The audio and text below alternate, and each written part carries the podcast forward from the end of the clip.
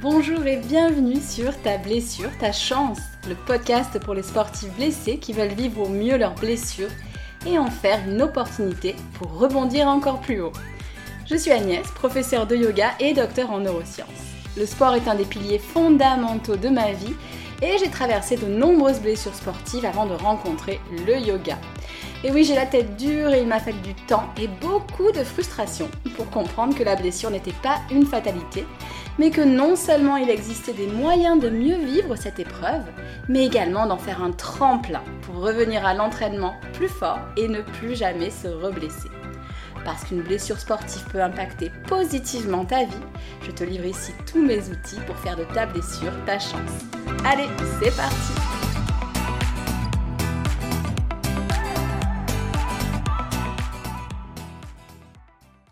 Bonjour, bienvenue pour ce nouvel épisode du podcast Ta blessure, ta chance.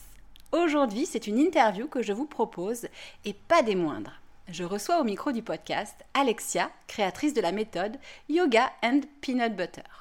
Elle est professeure de yoga spécialisée dans le rapport au corps et à l'alimentation.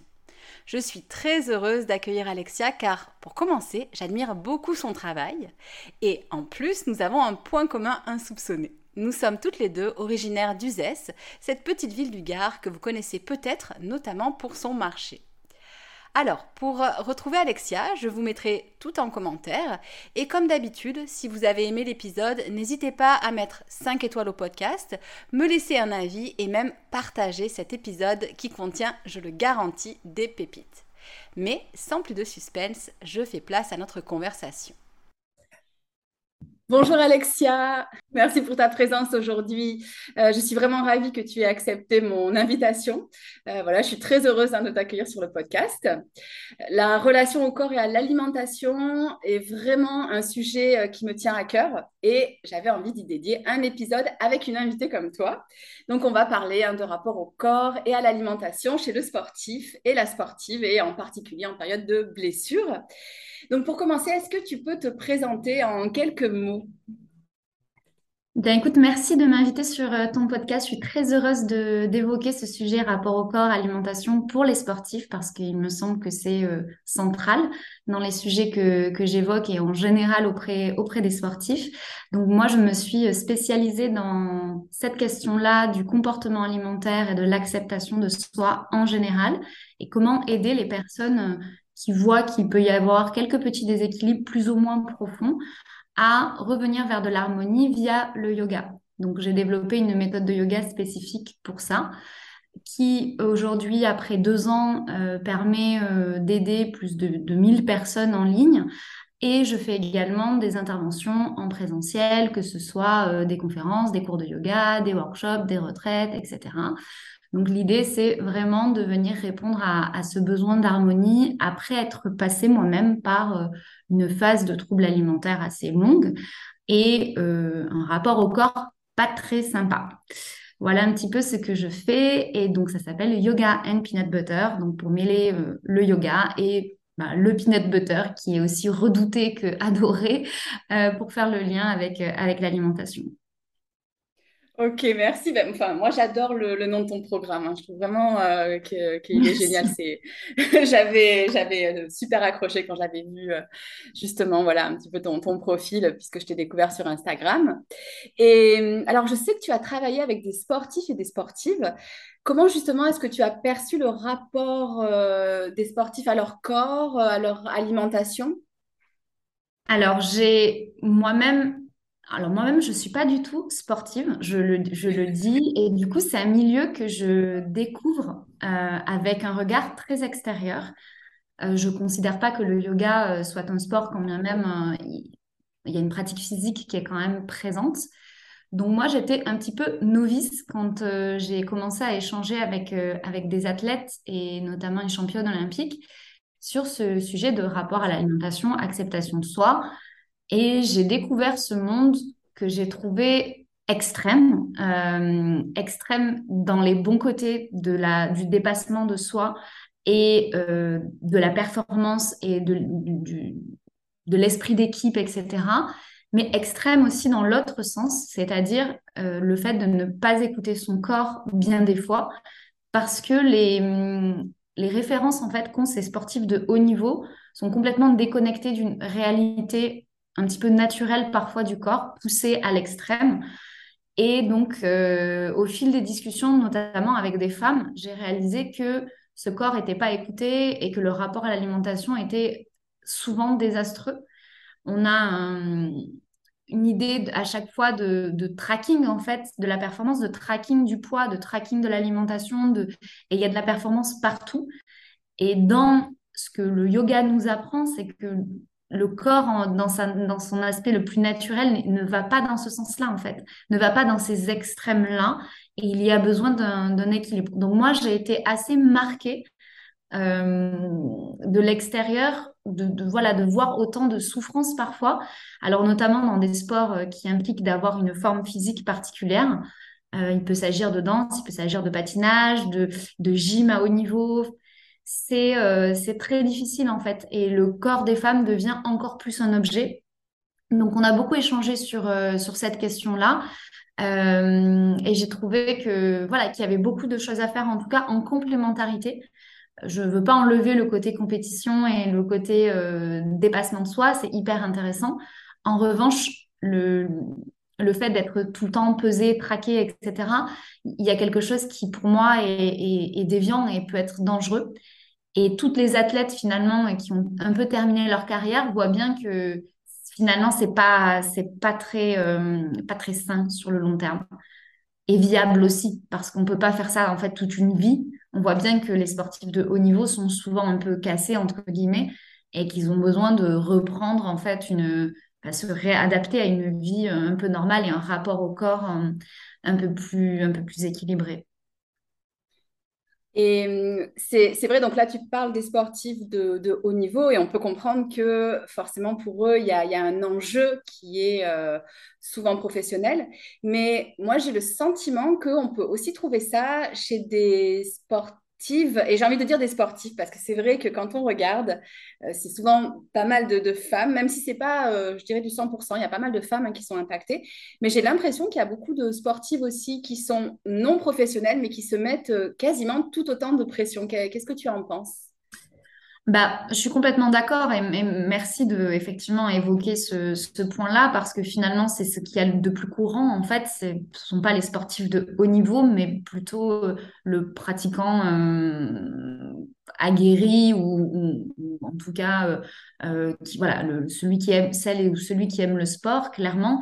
et dans ces catégories-là, moi ce que je vois souvent dans ce rapport à l'alimentation, acceptation de soi, c'est un petit peu le fait de compenser l'alimentation avec une pratique sportive. Donc, euh, c'est faire du sport pour euh, atteindre une certaine euh, apparence physique, un certain poids. D'ailleurs, les hommes sont concernés aussi aujourd'hui avec toute la pression qu'on a sur la masse musculaire, sur l'aspect physique qui devient de plus en plus présent et, et, dictatorial, on va dire, qui enferme en tout cas la pratique physique dans le seul objectif euh, d'atteindre des objectifs, d'atteindre une forme physique et un poids.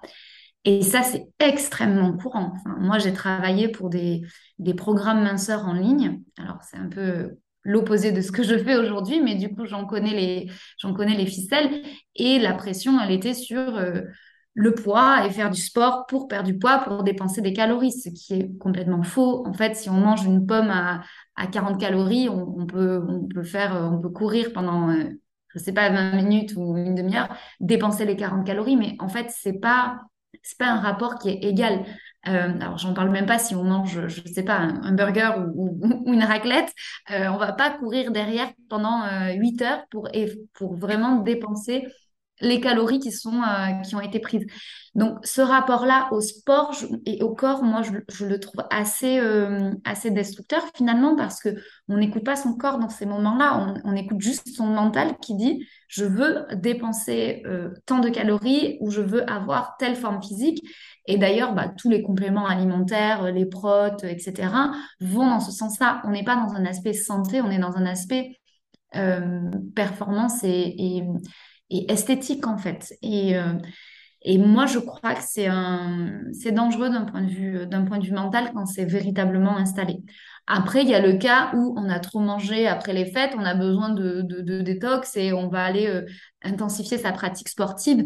Et ça, je comprends tout à fait. En fait, on écoute son corps, on se sent un peu lourd, on sent qu'on a besoin de, de se dépenser et on va aller vers ça. Ce qui est problématique, c'est quand c'est toute l'année, en fait, à partir du moment où il y a le moindre écart, le fait de compenser avec, euh, avec le sport qui n'est fait que pour ça au final.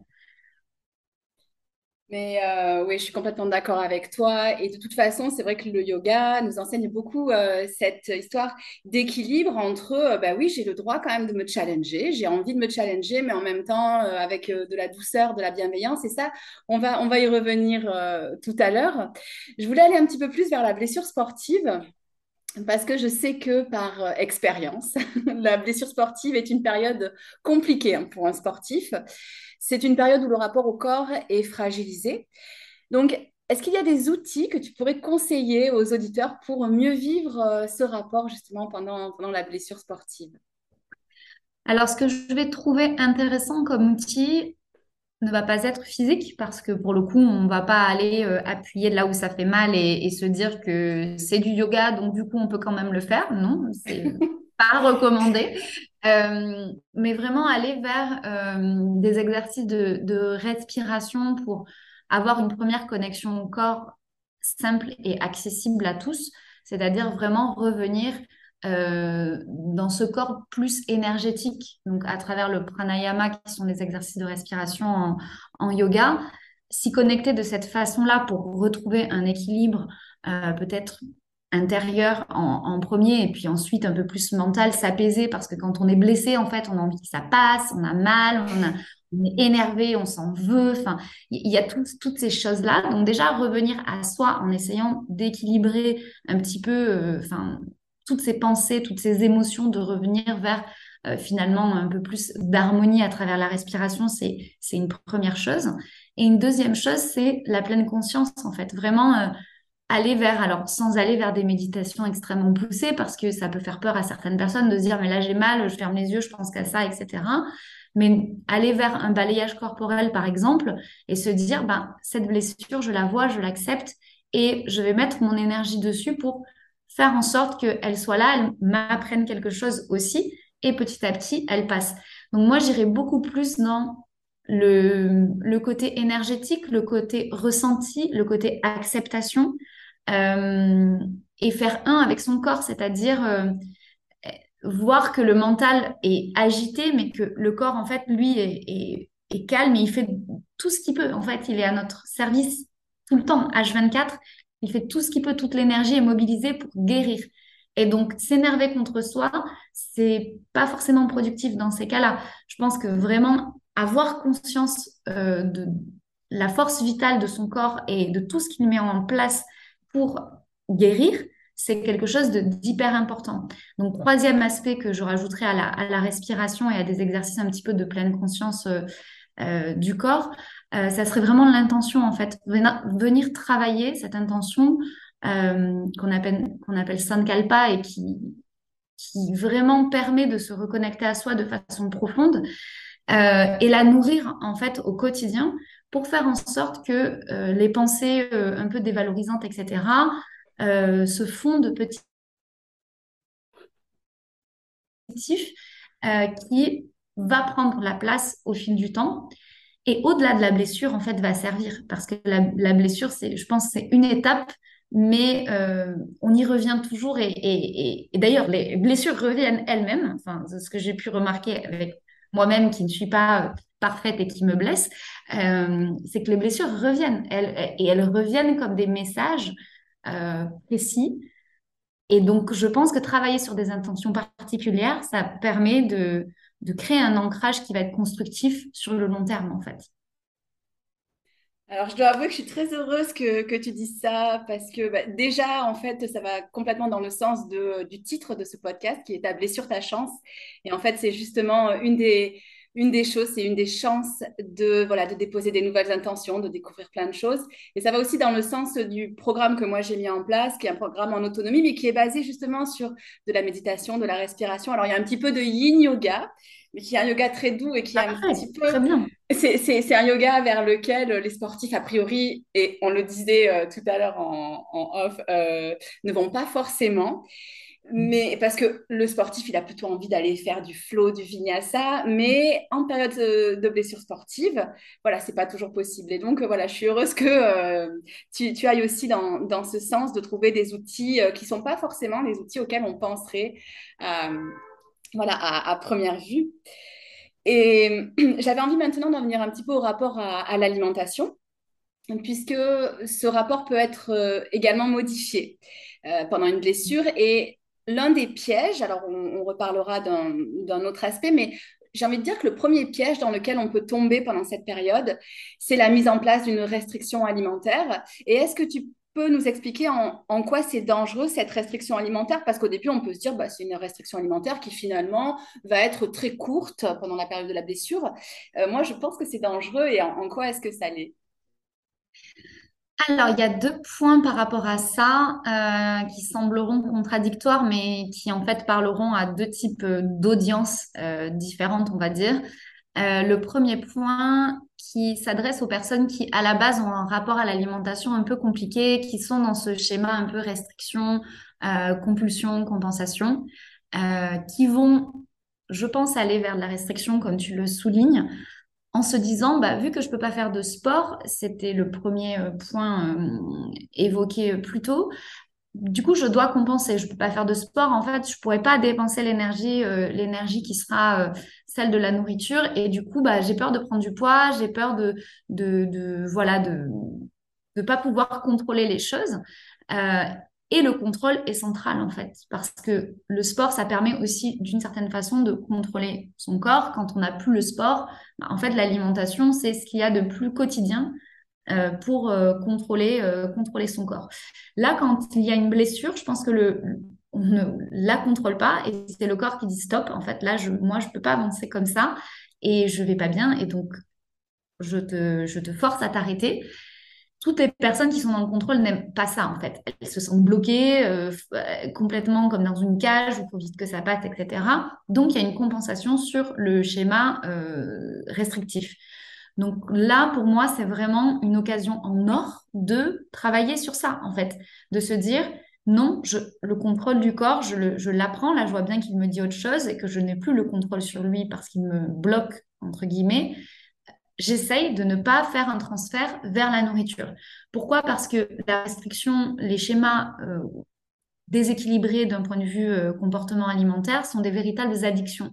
Donc on peut les commencer à cause d'une blessure, à cause de multiples choses, d'un trauma, d'un changement de vie, de, multiples choses, de commencer un régime tout simplement, et les continuer, euh, les continuer dans le temps, la blessure étant un trigger en fait. Donc il faut faire vraiment attention dans ces moments où on se sent un peu vulnérable, entre guillemets, de ne pas aller vers euh, la restriction euh, alimentaire et particulièrement sur des profils de sportifs qui sont beaucoup ben, dans le sport à, outrance, dans, la performance, etc. Ça, c'est la première population où je dirais attention, ne faites surtout pas ça, n'allez pas vers la restriction. De toute façon, ça ne va pas aller euh, améliorer votre, votre état, ça ne va pas fonctionner comme ça, clairement.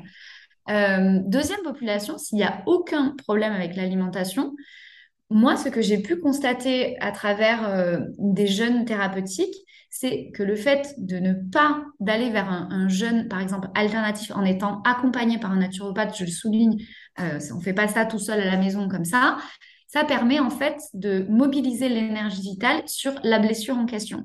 Ce qu'on considère comme étant très courant avec les jeunes thérapeutiques, c'est nettoyer les vieux dossiers en fait. L'énergie du corps va aller sur les besoins actuels et nettoyer les dossiers de par le fait que l'énergie ne soit pas mobilisée sur l'aspect digestion. Mais ça, c'est vraiment une solution, encore une fois, pour des personnes qui n'ont pas de troubles alimentaires, qui sont accompagnées et qui veulent en fait euh, ben, réutiliser cette énergie pour que, pour que la blessure, la blessure, enfin pour que tout guérisse. Et au-delà de la blessure, en fait, il y a plein de choses qui peuvent, qui peuvent être débloquées suite à un, un jeûne thérapeutique. Mais encore une fois, c'est pas une restriction alimentaire, c'est une vraie pratique qui doit être encadrée. Merci de soulever ce, sujet. Moi, c'est vrai, c'est vraiment un sujet qui me pose question, hein, ces, histoires de, jeunes. Euh, mais je suis assez d'accord avec toi pour dire qu'en tout cas, ça doit être euh, encadré euh, par des professionnels, ça c'est, sûr. Hein. Et est-ce que justement, tu, as des conseils pour éviter de tomber dans ce piège de la restriction alimentaire? Est-ce qu'on retombe dans les mêmes outils que tu conseillais tout à l'heure? Alors, la restriction alimentaire, elle est, elle est souvent là euh, donc à cause d'un déclencheur, comme je disais, où euh, elle est là, on se souvient même plus du déclencheur, mais en fait on fait ça euh, sans même sans même trop s'en rendre compte. Donc je pense qu'il y a déjà une première prise de conscience en fait par rapport à ça, c'est-à-dire observer son comportement alimentaire. Est-ce que quand j'arrive devant mon assiette, je me sens stressée? Est-ce que j'ai besoin de savoir ce que je vais manger? Est-ce que j'ai tendance à, manger et compenser? Est-ce que j'ai des crises de boulimie ou des crises un peu d'hyperphagie où je sens que je, mange d'un coup euh, énormément et puis après euh, le lendemain, euh, le lendemain je compense? Est-ce que le fait de contrôler ma nourriture, c'est c'est un aspect qui me donne confiance en moi? Par exemple, bah, ces trois derniers jours, j'ai hyper bien mangé et du coup, bah, je me sens super en forme, ça me rebooste, etc le premier truc que moi je le conseillerais avant toute action, euh, c'est vraiment d'observer son comportement alimentaire, d'observer son, son, mental et son corps face à l'alimentation. Ça, c'est une, vraiment une toute première chose parce qu'on est tellement nombreux à avoir un rapport à l'alimentation un peu un peu déviant. moi, je connais très peu de femmes, par exemple, qui n'ont pas fait de régime alimentaire euh, ou qui se disent, mais moi, j'accepte complètement mon corps, tout va bien, etc. ça devient une normalité. Donc, le premier truc pour moi, c'est questionner cette normalité, euh, voir euh, dans quel euh, finalement schéma on est. Est-ce que ça va être plus le contrôle? Est-ce que ça va être plus j'ai besoin de lâcher prise, je suis trop stressée, le soir j'angoisse et il n'y a que la nourriture qui vient me, qui vient me, me rassurer? C'est comprendre son langage du comportement alimentaire avant de mettre en place des pratiques complètement adaptées. On est tous différents et il n'y a pas de formule magique en fait. Donc, Premièrement, c'est l'observation. deuxièmement, c'est se dire, OK, si je suis trop dans le contrôle, bah, peut-être que je dois aller vers des pratiques qui me permettent de lâcher prise. Pas forcément en premier devant l'alimentation, parce que c'est le problème. Donc, si moi, je dis à une personne, bah, ton problème, c'est de lâcher prise, bah, maintenant, lâche prise devant l'alimentation. non, en fait, ça ne va pas se passer comme ça. Parce que peut-être que cette personne-là, euh, étant plus jeune, on lui aura fait une remarque, ou, etc. Enfin, il y a des croyances limitantes qui se construisent très tôt, à l'âge de 10-11 ans. Et donc, il faut travailler sur ça, travailler sur la cause de ce comportement, pas en étant devant l'assiette, mais par exemple de, sur le tapis de yoga. Donc moi, c'est ce que je propose. Je propose de travailler le lâcher-prise, de travailler euh, la bienveillance, de travailler les croyances limitantes, de travailler euh, euh, la modération, de travailler le fait de pouvoir mettre des limites, etc. sur le tapis de façon à ce que ça puisse ensuite s'infuser, enfin être présent dans la vie et notamment dans le comportement alimentaire qui n'est juste finalement que le haut de l'iceberg. Après, on regarde un peu en bas et on se dit, ah oui, en fait, euh, il y a quand même euh, d'autres choses derrière. Donc, premièrement, l'observation. Deuxièmement, aller vers des pratiques qui sont adaptées. Par exemple, quand on a un, petit peu un souci de d'over-control et euh, d'intensité, bah, faire euh, une pratique d'ashtanga euh, hyper intense, non, c'est pas une pratique adaptée. Ça va dans le sens du symptôme. Donc, euh, vraiment aller vers des pratiques qui vont faire du bien, qui vont réharmoniser. Donc moi, ce que je propose, ça va être tout ce qui est autour du yoga euh, d'un point de vue physique, d'un point de vue euh, de la respiration, de la méditation, de la relaxation, de, du travail de concentration, du travail de, de comment en fait est-ce qu'on est un élève à vie, comment est-ce qu'on continue à apprendre sur soi euh, en étant sur le chemin, etc. Mais il y a plein de choses possibles. On peut très bien faire de la danse, on peut très bien faire de l'art-thérapie, on peut, on peut, faire plein de choses. Mais on doit comprendre le, le, le problème euh, questionner les causes dans le bon sens et avant ça, s'observer pour voir si effectivement il y a, un, il y a un, déséquilibre ou pas. Oui, c'est très juste, hein. tu, tu l'as dit, euh, l'alimentation peut euh, également devenir une alimentation émotionnelle. Alors là, on part vers euh, d'autres troubles hein, de, l'alimentation. Et hum, est-ce que, du coup, tu as des, pistes pour éviter de tomber dans la spirale? Enfin, moi, j'ai un petit peu le sentiment que c'est une spirale de cette alimentation émotionnelle dans laquelle souvent la culpabilité s'invite, ce qui n'arrange absolument rien. Alors complètement. Là, la culpabilité, elle est centrale en fait euh, parce que on gère pas ses émotions, on se laisse submerger par des par ses émotions. Et le, la chose, encore une fois, la plus accessible, ça va être la nourriture. Et la nourriture a véritablement un effet déstressant.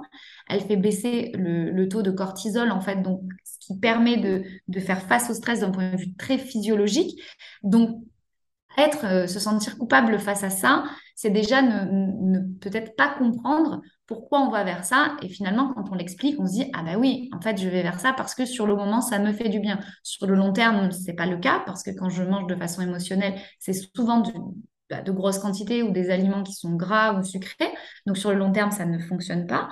Euh, en revanche, on peut remplacer euh, cette gestion émotionnelle et du stress par d'autres pratiques donc le yoga, la sophrologie, la méditation, etc. On, peut venir vraiment, encore une fois, faire tampon et revenir vers un, équilibre émotionnel sans passer par la nourriture. Utiliser la nourriture, c'est complètement légitime en fait. Enfin, on, est tous exposés à ça. On voit bien que le sucre a été une récompense pendant très longtemps. Quand on est petit, on, est récompensé par le sucre. Donc c'est ça en fait le schéma, c'est on est récompensé par le sucre quand on est petit et surtout quand on est une femme. Plus tard, on va nous dire fais attention, hein. oulala, fais attention, hein. pas de dessert, oulala, fais attention. Donc, c'est complètement schizophrène, en fait. de la récompense, on passe à la, culpabilité, et ça a été comme ça sur plein d'aspects de notre comportement alimentaire. Donc, je pense qu'aujourd'hui, on mange euh, le comportement alimentaire vient soulever bien d'autres questions. Pourquoi en fait est-ce que je m'en veux? Pourquoi j'ai une tendance à la culpabilité? Pourquoi est-ce que j'ai une tendance au contrôle? Pourquoi est-ce que mon corps finalement, euh, s'il change et, si je prends du poids, euh, j'aurai cette impression d'être rejetée ou, j'aurai la peur de l'abandon. En fait, il en fait, y a plein de choses derrière ce comportement alimentaire. Et encore une fois, moi, je pense que le, la première chose, euh, c'est de, comprendre, de questionner en fait, de questionner dans le bon sens et d'être accompagné pour ça, parce qu'en fait, seul, on ne va pas bien loin. On est submergé par ça, on est incapable, on est aveugle, on est incapable de voir comment on est tombé là-dedans. Et c'est intéressant ce que tu dis dans cette expression tomber dans le, comportement alimentaire. C'est bien ça en fait. Au bout d'un moment, on ne sait plus pourquoi on mange euh, de cette façon-là et simplement on fait comme on peut avec, euh, avec ce qu'on a. Et c'est très compliqué. Donc, je crois qu'il faut être vraiment accompagné sur ces questions-là, questionner les causes en premier et mettre en place des actions et une stratégie finalement de, changement à travers des pratiques qui sont, euh, qui sont adaptées. Mais en tout cas, on ne tombe pas dans ce comportement-là euh, par hasard. Il y a toujours des raisons. Et la raison, c'est pas je suis nulle, j'y arrive pas, j'ai pas de volonté, euh, je me sens coupable. Non, en fait, ça, ça diminue la personne. C'est vraiment la question des croyances limitantes qui sont basées sur bien d'autres choses. En fait, pourquoi on a peu d'estime de soi, pourquoi on a peu confiance en soi, c'est pas lié à l'alimentation, en fait, c'est lié à d'autres à d'autres choses, clairement. Oui, et je te rejoins complètement par rapport au fait euh, de cette observation. Euh, ça, ça, on va la voir hein, en, yoga. Euh, mm. Alors, pour la blessure sportive, une des phases qui va être importante, c'est l'acceptation de cette blessure. Mais avant même l'acceptation, la première phase, c'est vraiment l'observation, la lucidité. Et ça, on le retrouve donc dans la blessure sportive, mais aussi dans le cas des, troubles mm. alimentaires, hein, comme tu, tu, le dis. Et j'avais envie d'aller vers une expression. J'ai vu que je crois que tu n'es pas fan de cette expression. Alors, moi non plus. C'est une des phrases qu'on entend souvent. Euh, c'est No Pain, No Gain. Euh, alors, euh, j'ai beaucoup aimé ta publication. Tu pourras en parler sur le pain, hein, mais le oui, au chocolat. Donc, ah qu'est-ce que tu penses? Je, m'en souviens. J'avais beaucoup aimé, aimé ça. qu'est-ce que tu penses du coup de ce no pain, no gain? Donc, pas de douleur et finalement pas, pas de progrès, pas, pas, de gain, qui est tellement présent dans, dans le milieu sportif. Alors effectivement, je suis très critique et je vais préférer les pains au chocolat que le pain, la douleur, euh, la douleur euh, en anglais. Euh, bah, je crois que c'est le reflet d'une société qui nous a conditionnés de cette façon-là. d'une société qui euh, nous met en compétition, d'une société qui est parfois basée sur la méritocratie. Si tu veux, tu peux. Euh, d'une société qui nous fait croire qu'on est libre à tout niveau et que il ne, tout dépend euh, que de notre volonté. Et donc, dans ce rapport à l'alimentation ou, dans la, blessure, on voit bien que tout ne dépend pas de notre volonté. En fait, on vit en groupe, on vit avec des limitations physiques, mentales, etc. Et euh, il y a bien d'autres aspects euh, d'un point de vue euh, social, entre guillemets, qui vont montrer que bah, la méritocratie est souvent remise en question. Donc moi, je dirais que ce no pain, no gain, il vient d'une déjà d'un aspect sociétal, en fait. On a, grandi là-dedans, de la compétition, etc. Ensuite, je peux comprendre que ça a un aspect motivation dans le sport. voilà, où on se dit, bon, allez, on se, on se motive de cette façon-là. Euh, ceci dit, moi, je suis pas sûre que quand on dit ça, on a vraiment une conscience. J'ose espérer que les personnes ne se disent pas, OK, je dois vraiment souffrir durement pour y arriver. Moi, je le prends plutôt comme peut-être que c'est de la motivation. Et je préfère ne pas faire un procès d'intention et laisser ceux qui disent ça, en fait, peut-être expliquer pourquoi ils disent ça. Dans le meilleur des cas, j'ai l'impression que c'est de la motivation. Dans le pire des cas, il y a vraiment une, une, une souffrance physique. Et là, ben, pour moi, c'est pas euh, pas du tout acceptable en fait. Dans les plus grands yogis qui ont des performances physiques absolument incroyables, qui dépassent en fait euh, bien des, des, des, sportifs, alors pas peut-être pas de haut niveau, mais en tout cas euh, des sportifs aguerris, il n'y a jamais de souffrance. Et c'est ce qu'on dit, c'est ce qu'on dit avec la pratique des, des asanas, donc des postures il faut que tu sois dans le, confort. sinon, ça ne fonctionne pas. Le corps se crispe, le, corps en fait va réagir. Le corps va dans le sens de l'équilibre. Ça s'appelle l'homéostasie. Le corps va toujours dans le sens de l'équilibre. D'ailleurs, d'où le fait que la blessure arrive quand on ne va plus dans ce sens-là. Alors après, le corps a des, possibilités incroyables. Donc on peut le pousser, mais à, fond dans des choses qui sont euh, bah, folles, euh, en termes de performance, etc. Mais moi, je valorise absolument pas ça et je crois qu'on peut arriver à des performances incroyables sans souffrir et en allant dans le sens de, l'équilibre, de l'homéostasie de ce qu'il y a de plus naturel pour le corps et d'en faire un, allié en fait. Et, non pas de se dire bah tu vois tu dois souffrir. Enfin qu'est-ce que ça crée comme relation corps en fait ce genre de no pain no gain en fait? Et du coup si on n'y arrive pas ça crée à ce moment-là de la culpabilité. Ça crée ce, cette sensation de je suis pas à la hauteur en fait, de, même de relation aux autres dans une compétition qui est pas saine. Moi, je crois que le sport, c'est faire ensemble en fait, et c'est se dépasser ensemble. C'est pas être l'un contre l'autre. No pain, no gain, c'est bien. Euh, ben moi, j'ai pas assez souffert euh, pour gagner en fait. Et je crois pas qu'on gagne, euh, qu'on gagne à travers la souffrance. Mais je pense qu'il y a peut-être, euh, oui, un, problème au niveau de ce mot-là, pain, qu'on traduit par euh, souffrance en français.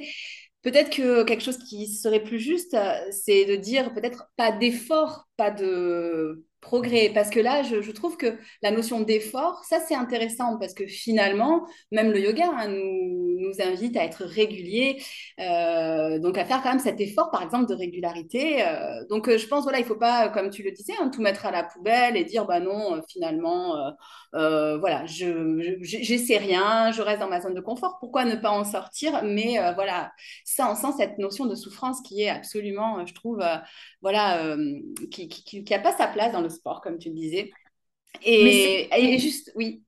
C'est un très bon point en fait parce que dans le yoga, il y a aussi cette, idée euh, de, d'être dans la connaissance et dans la pratique quotidienne euh, et de nourrir vraiment cet, aspect euh, endurance finalement, endurance et patience.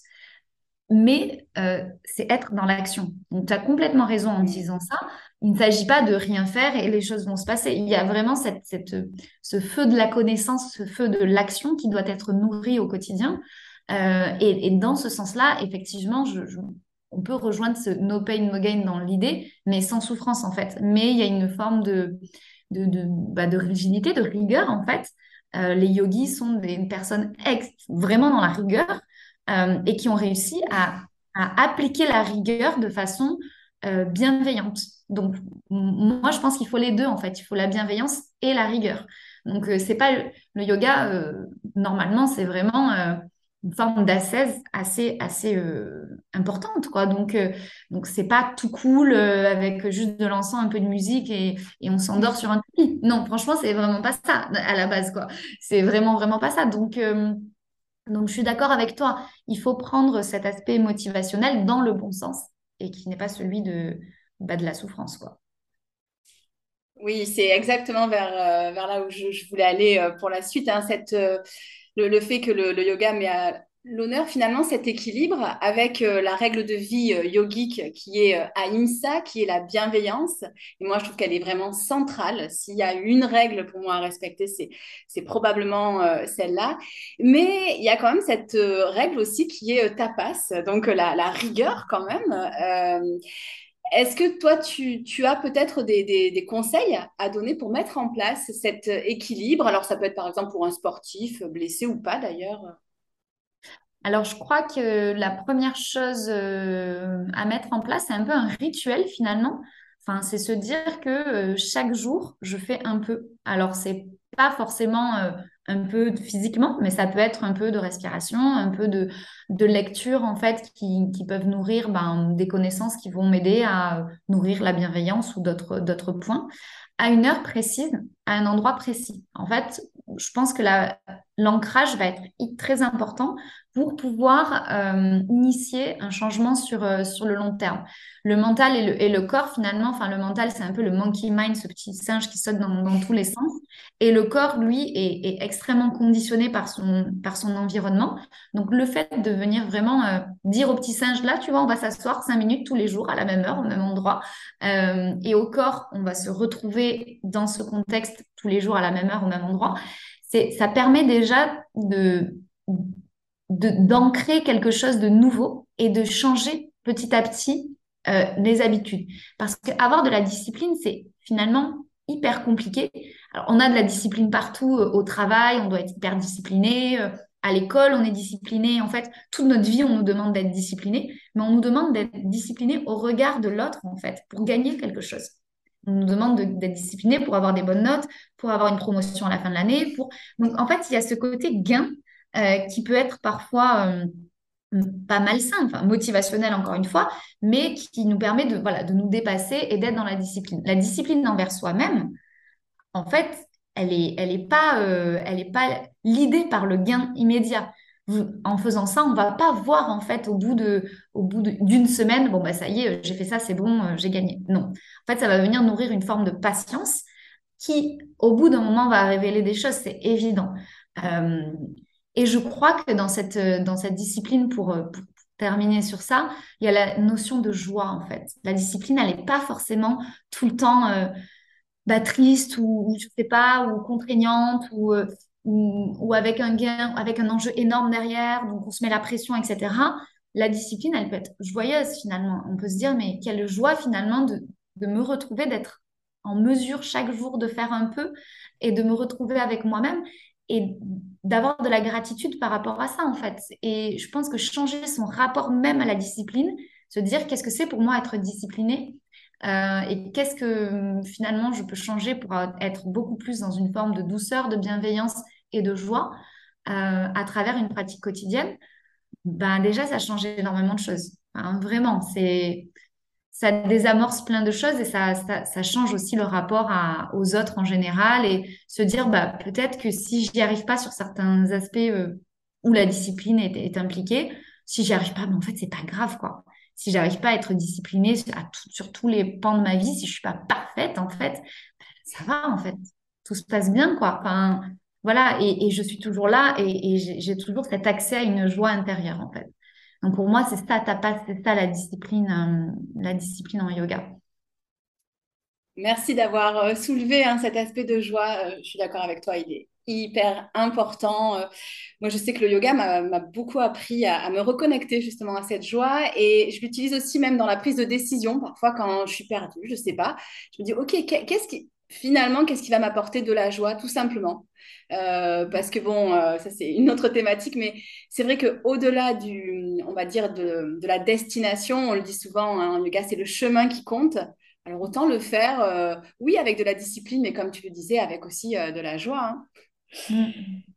Et justement, est-ce qu'il y a d'autres éléments que tu voulais partager avec nous? On a déjà dit pas mal de choses. Je ne sais pas si tu veux rajouter d'autres d'autres éléments.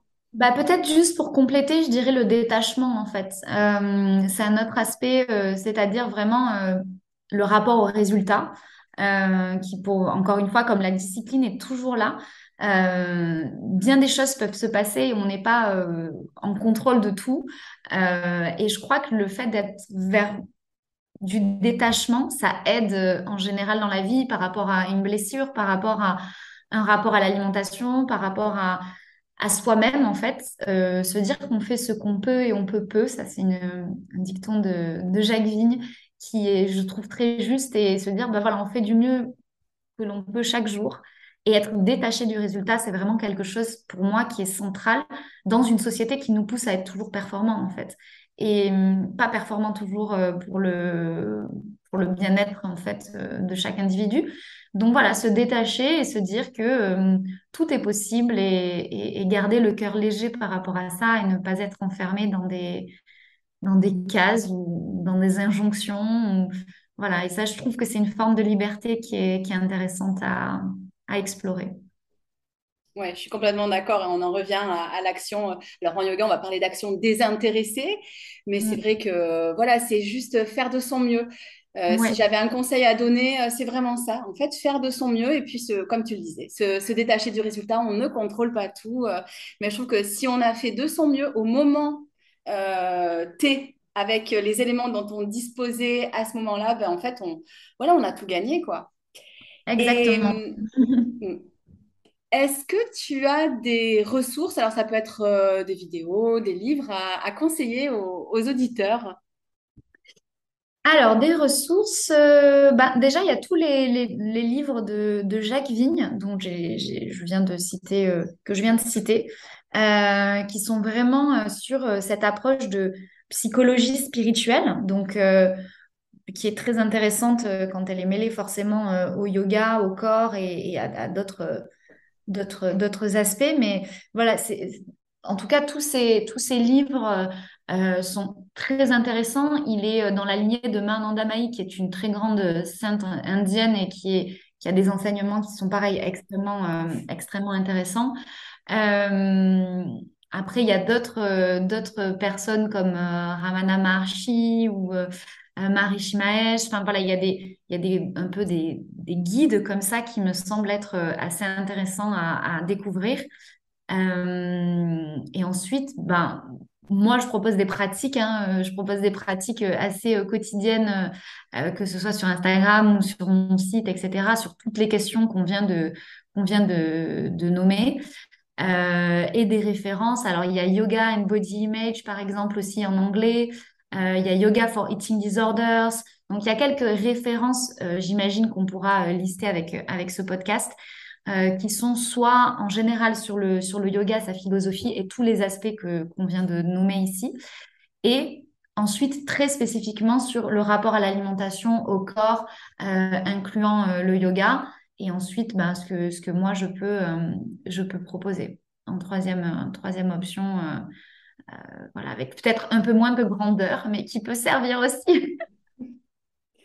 Et du coup, si tu avais juste un conseil ou un enseignement à transmettre, alors ça peut être sous forme voilà, du- d'une phrase, euh, on va dire, à, emporter euh, pour les auditeurs, ça peut être une citation euh, également. Qu'est-ce que, voilà, qu'est-ce que ce serait pour toi? Alors, ben, je dirais tout à sa place. Enfin, tout est à sa place dans, dans, dans l'instant. En fait, tout, tout a une justification, une place et tout est justifié. Je pense que voilà, ça serait, euh, ça serait un petit peu la, la phrase, euh, la phrase de fin. Ok, donc on en reviendrait un petit peu aussi à de l'acceptation finalement, euh, qui est aussi, Complètement, euh, qui est une chose hyper importante oui. en yoga et, et qui, qui aide vraiment dans la vie, je crois, pour, pour cheminer en tout cas sereinement. Complètement, ouais. Mm. Tout est à sa place et pour compléter, on pourrait dire tout passe aussi. C'est-à-dire qu'on a parfois l'impression qu'on est bloqué dans un, dans un schéma, dans quelque chose de dur, mais en fait, tout passe. Le mouvement et le changement, c'est vraiment le, la base, en fait, de, je pense, de la vie. hein. Il n'y a pas de... Rien n'est figé à part euh, finalement la mort. hein. Donc, euh, tout finit par passer et, euh, et voilà, c'est un enseignement qui me semble clé. Et hum, donc pour terminer, alors tu en as déjà un petit peu parlé, mais comment est-ce qu'on peut te retrouver? Donc sur quel réseau préférentiellement? Est-ce que tu as des, des actualités pardon, euh, particulières en ce moment à, nous communiquer? Alors, bah, du coup, c'est, on peut trouver toutes les infos de ce que je fais sur le site Yoga and Peanut Butter. Euh, donc là, on a, j'ai une méthode en ligne. Je vais lancer euh, prochainement un, rituel pour accompagner davantage les personnes au quotidien. une retraite de yoga fin mai et un livre qui va sortir aux éditions Larousse euh, premier trimestre de l'année prochaine.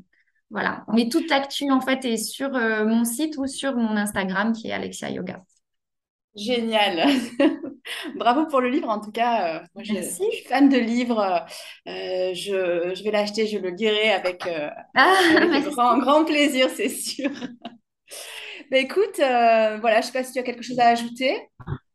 Ben, merci à toi pour euh, voilà toutes, toutes ces belles questions et, et d'apporter euh, bah, du yoga aussi aux personnes qui, euh, qui font face à des blessures. Je trouve que c'est super important. Et donc, merci pour tout ton travail, ce podcast, cet échange. C'est super intéressant. Et, et voilà, j'ai, j'ai hâte de voir ce que ça va donner. J'espère que ce sera utile pour tes, pour tes auditeurs. En tout cas, je suis sûre que ça a été super riche. Euh, j'ai hâte de, publier euh, cet épisode. Euh, je te remercie vraiment de m'avoir consacré ce temps. Avant de se quitter, je tenais à vous remercier du fond du cœur d'avoir écouté cet épisode que j'ai adoré enregistrer. Si vous êtes curieux et que vous voulez en savoir plus sur mes accompagnements, il suffit de cliquer sur mon lien en commentaire ou d'aller voir sur ma bio Instagram. Je vous souhaite une excellente fin de journée en toute sérénité et je vous dis à très bientôt. Ciao ciao